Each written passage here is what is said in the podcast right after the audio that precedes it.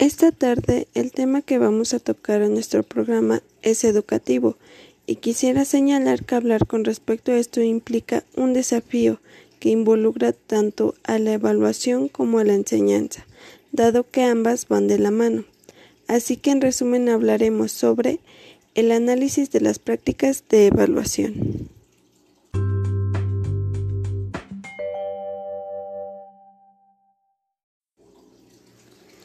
Analizaremos la evaluación como una herramienta que debería formar parte de la enseñanza cotidiana y que debería ser refinada y mejorada en forma cotidiana. Habitualmente los docentes realizamos dos tipos de evaluaciones. Una de ellas tiene un propósito de calificar al estudiante en el proceso de enseñanza y otra cuya finalidad es adaptar el proceso didáctico a los procesos y necesidades de aprendizaje observadas en los alumnos con el fin de contribuir a mejorar su desempeño.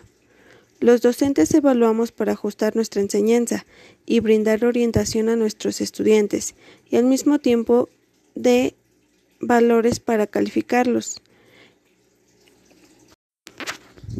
Evaluar para calificar nos exige corregir gran cantidad de trabajos y sobre todo nos obliga a tomar decisiones difíciles sobre la base de información limitada que afecta la trayectoria educativa de los estudiantes. Nos coloca en una disyuntiva compleja y nos preguntamos ¿Debería aprobar este alumno aunque no haya logrado todo lo que yo espero de mi curso o lo que establece el programa de estudios? Si lo hago, no estaré dando por satisfactorio un desempeño que no lo es y en cierto modo bajando el nivel educativo. Si lo repruebo, no estaré obstaculizando el crecimiento del estudiante y en su trayectoria educativa. La mayoría de los docentes nos hacemos este tipo de preguntas y preferiríamos no tener que calificar a los estudiantes. Sin embargo, hacerlo es parte esencial de nuestra responsabilidad profesional. Como es sabido, en educación los docentes tenemos la atribución formal y la fe pública para asegurar o dar por cierto en qué medida cada estudiante ha logrado lo que se espera como aprendizaje en un curso. La nota o calificación es la constancia escrita y administrativa de este hecho.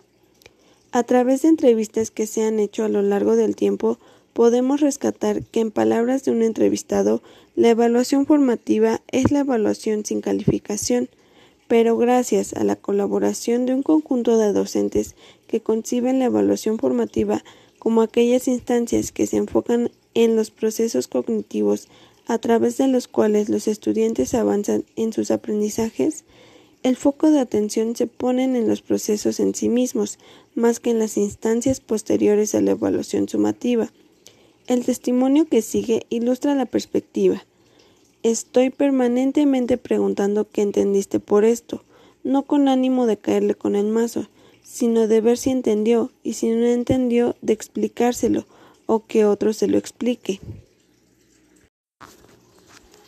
Pero no dejando atrás a los estudiantes, quisimos indagar qué aportaciones tienen para ellos la evaluación y de acuerdo a la información aportada por los estudiantes, lo que más frecuentemente hacen los docentes es marcar los errores y las cosas que están mal. Lo menos frecuente en la experiencia de los estudiantes es recibir comentarios explicando la diferencia entre lo que hicieron y lo que se esperaba que realizaran, así como tener la oportunidad de mejorar el trabajo realizado. Pero, como es natural, casi todos los docentes califican los trabajos de sus estudiantes utilizando la escala de notas usadas en su país. Estas notas ofrecen a los estudiantes solamente información acerca de su posición relativa con respecto al puntaje mínimo y el puntaje máximo, y en particular de cómo están sus trabajos con relación a los de sus compañeros. En realidad, no existen muchos casos en los que los docentes hayan ofrecido una retroalimentación descriptiva, es decir, expresiones o comentarios que le permitiesen al alumno comparar lo que había realizado con lo que se esperaba que lograra. Quisiera citar a Picaroni B. 2019, que es quien ha escrito acerca de lo mencionado.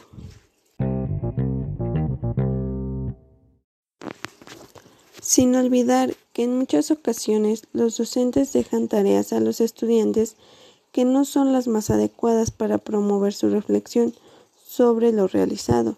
Se señalan dos limitaciones principales para el desarrollo de la formación de la evaluación. 1. La falta de referentes precisos para valorar las tareas y 2. Las formas en que se realiza la retroalimentación de los estudiantes.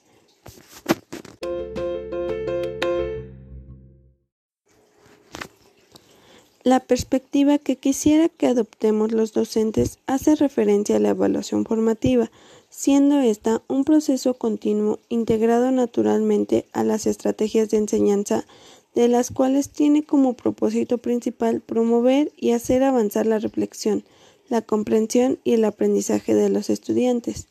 En 1971, Bloom y otros agregaron que un elemento central de la evaluación formativa es que sea empleada por el docente para tomar decisiones con respecto a su enseñanza y que la formación recabada no solo debería ser utilizada por el docente, sino también por los propios alumnos para mejorar su desempeño. Al respecto, Bocard 2008 señala que si se aplica adecuadamente la evaluación en el aula puede motivar a los estudiantes renuentes a involucrar a los desinteresados. Para ello es muy importante la capacidad que tengamos los docentes para ponernos en los zapatos de los estudiantes. Una buena evaluación formativa proporciona a los estudiantes información que necesitan para entender dónde están en su aprendizaje, precisamente porque los sentimientos autoeficiencia de los estudiantes están involucrados la retroalimentación, aún bien intencionada, puede ser muy destructiva si el estudiante lee de una manera no intencional. En los últimos años, algunos autores han reelaborado la distinción entre evaluación formativa y sumativa, utilizando las expresiones evaluación del aprendizaje y evaluación para el aprendizaje. La primera involucra valorar lo que los estudiantes han logrado, y la segunda, la evaluación es parte intrínseca de los procesos de enseñanza y de aprender.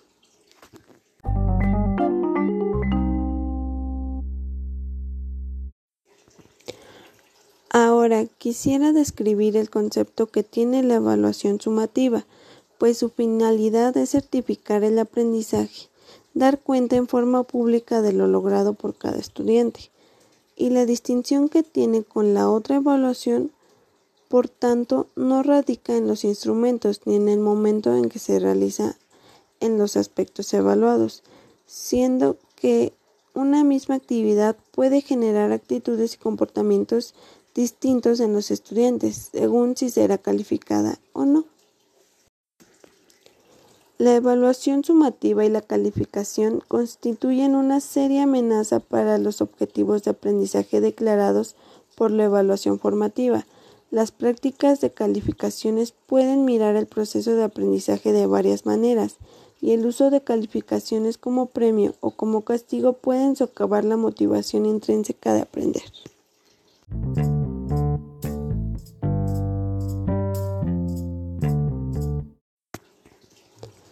Pero ahora, si tocamos otro punto importante, tenemos que incluir a las autoridades y muchos padres de familia respecto a la exigencia permanente que solicitan, pues piden que todos los trabajos escritos de los niños sean corregidos por el maestro, provocando a su vez que la misma se canalice a través de una nota, y hablando desde la perspectiva de un docente más allá de las normas institucionales y del problema del tiempo, los propios alumnos nos reclaman que califiquemos los trabajos que nos entregan y en cierto modo nosotros mismos hacemos a los estudiantes adictos a las notas, trayendo como repercusión que los alumnos se sientan amenazados por las consecuencias que puede tener en su trayectoria académica, por lo cual a menudo tratan de enmascarar sus equivocaciones quitando ricos insumos para ayudarlos a avanzar.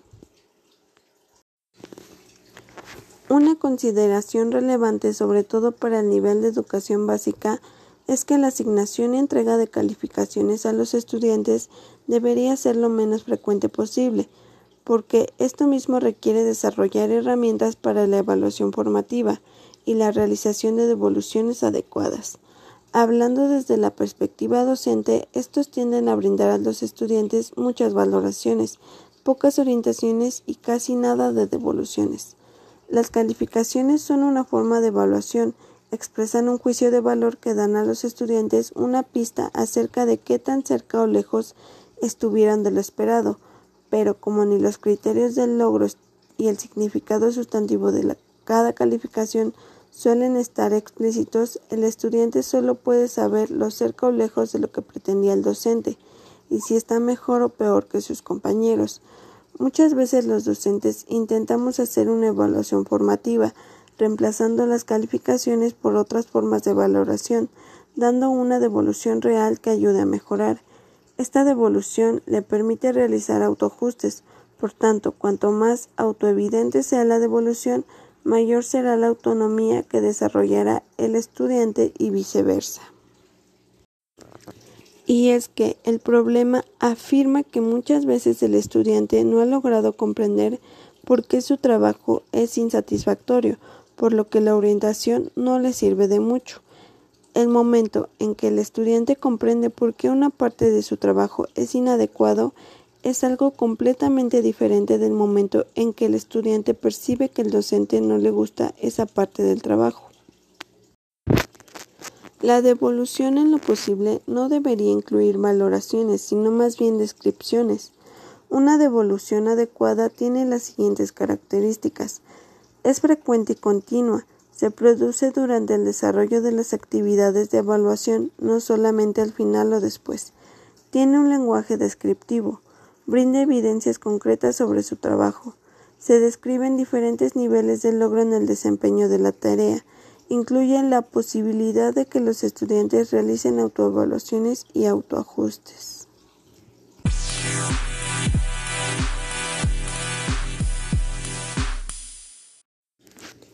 Lo importante a destacar es que nada de lo que enseñemos y el modo en que lo hagamos garantiza que los estudiantes lo aprendan. Los docentes podemos enseñar e intentar que los estudiantes aprendan, pero no podemos asegurarlo. Los docentes no podemos predecir ni asegurar qué va a aprender cada estudiante. Debemos plantearnos objetivos de enseñanza, pero no de aprendizaje. En otras palabras, un buen docente, además de enseñar bien, debe ser un buen evaluador. La evaluación es el puente entre la enseñanza y el aprendizaje.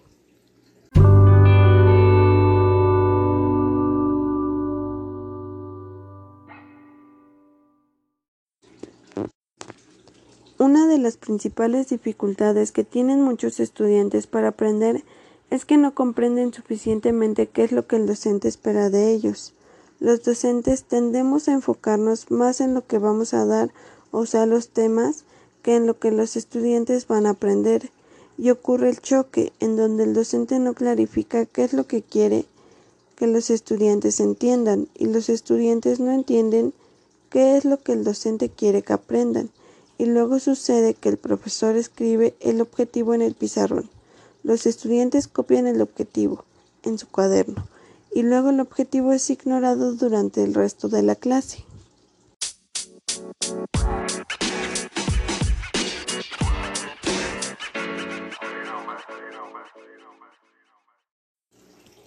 El desafío es complejo. Como solemos estar a cargo de muchos estudiantes, es difícil darse cuenta de qué es lo que está entendiendo cada uno.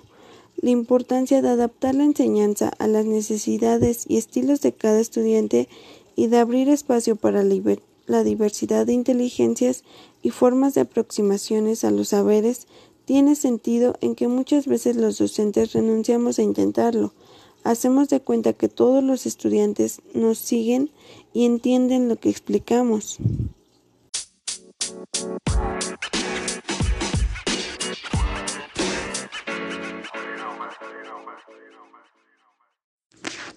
El primer paso que necesitamos dar es revisar cómo suelen desarrollarse nuestras clases. ¿Qué hacemos generalmente en el aula? Dada la brecha inevitable entre lo que enseñamos y lo que los estudiantes aprenden, es necesario realizar constantes preguntas. Todos entienden algo, aunque sea errado. Cada estudiante entiende aspectos distintos y las buenas preguntas son clave para la enseñanza. Y tocando este tema, es bueno saber qué hacer y qué no, como por ejemplo, los docentes deben evitar las preguntas que se respondan con un sí o no o con una sola palabra. Sería más pertinente reemplazarlas por preguntas del tipo ¿por qué? así como también cambiar preguntas que pidan a los estudiantes que den una definición por preguntas que les requieran establecer una comprensión o dar un ejemplo, dan sentido a la forma de plantear las preguntas en el aula. Algunos docentes tendemos tendencia a dirigir nuestras preguntas a un grupo reducido de alumnos que habitualmente nos siguen. Otras veces, cuando no tenemos la respuesta que deseamos, solemos recurrir a algún estudiante que sabemos nos dará la respuesta apropiada lo cual nos permitirá seguir adelante con nuestro guion. Un buen docente se preocupa por mantener a los estudiantes involucrados en clase,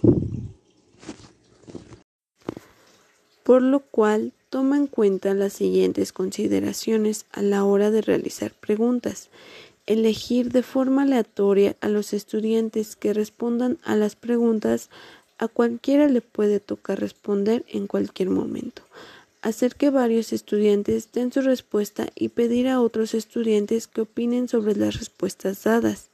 Dar tiempo para que los estudiantes piensen en su respuesta, evitando pasar rápidamente a otro estudiante. Aprender a escuchar y permitir que se expresen ideas erróneas o respuestas equivocadas. Evitar enfocarse únicamente en la respuesta adecuada.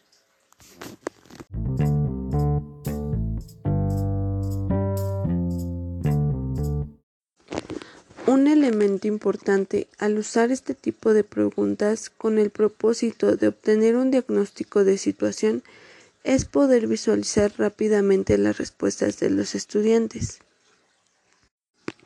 La tercera estrategia es proporcionar a los estudiantes devoluciones que movilizan el aprendizaje, asegurándonos de que nuestras devoluciones ayudan a los estudiantes a percibir sus capacidades como incrementales y no como fijas, y a pensar en que siempre es posible aprender y mejorar.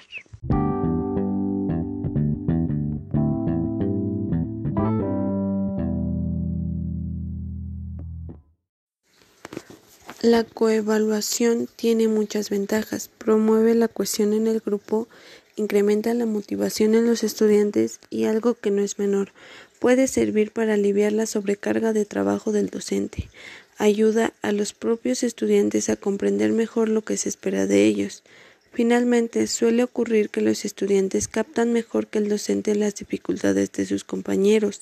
Los procesos de revisión colectiva de trabajo y desempeños ponen en juego habilidades cognitivas y socioemocionales, cambian el campo de acción mental de todos los involucrados. Uno de los propósitos principales de la evaluación formativa es lograr que el estudiante se involucre con el aprendizaje y asuma cierto grado de control directo sobre sus formas de aprender. Nadie aprende si no se hace responsable de su aprendizaje. Los docentes no crean el aprendizaje, solamente los aprendices pueden crearlo, y sin embargo nuestras aulas parecen basadas en el principio opuesto, que si realmente se esfuerzan, los docentes pueden hacer el aprendizaje por sus estudiantes. Propicia motivación y metacognición. Asignar notas a todas las tareas de los estudiantes va en contra de los elementos mencionados. Las notas ofrecen al estudiante información pobre, demasiado resumida y poco específica sobre su desempeño. La nota no ayuda a comprender qué es lo que ha logrado, sino que tanto su trabajo le ha gustado al docente, siendo la calificación una motivación externa. Los estudiantes que logran un nivel de comprensión y aprendizaje profundo son aquellos que están motivados por su propio interés en el tema o actividad en sí misma. Las personas se motivan para aprender algo cuando ven lo que pueden hacer, cuando lo comprenden, cuando lo encuentran sentido. Suponiendo que existe motivación, el paso siguiente es ayudar a que cada estudiante aprenda a aprender, a que tome conciencia de cosas que le ayudan a aprender. Esto es la metacognición. Otra forma de ayudar a los estudiantes a tomar conciencia de cómo van avanzando progresivamente consiste en hacerles coleccionar muestras de su mismo trabajo a lo largo del año. Y las frases que propone William 2011 son Hoy aprendí, me sorprendió que lo más útil que aprendí en esta clase fue, en esta clase me resultó interesante, lo que más me gustó de esta clase fue, una cosa que no estoy seguro de haber entendido es, lo principal sobre lo que me gustaría saber más es, después de esta clase me siento, podría haber aprovechado más esta clase sí.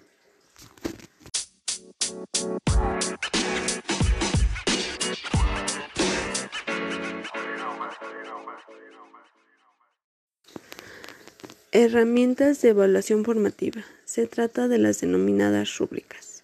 Son tablas de doble entrada en las que cada línea incluye un aspecto o dimensión relevante de las intenciones educativas del docente, lo que espera del desempeño del estudiante o del trabajo que está realizando, y en las que cada columna, que por lo general son entre 3 y 5, corresponden a un nivel de logro para cada dimensión.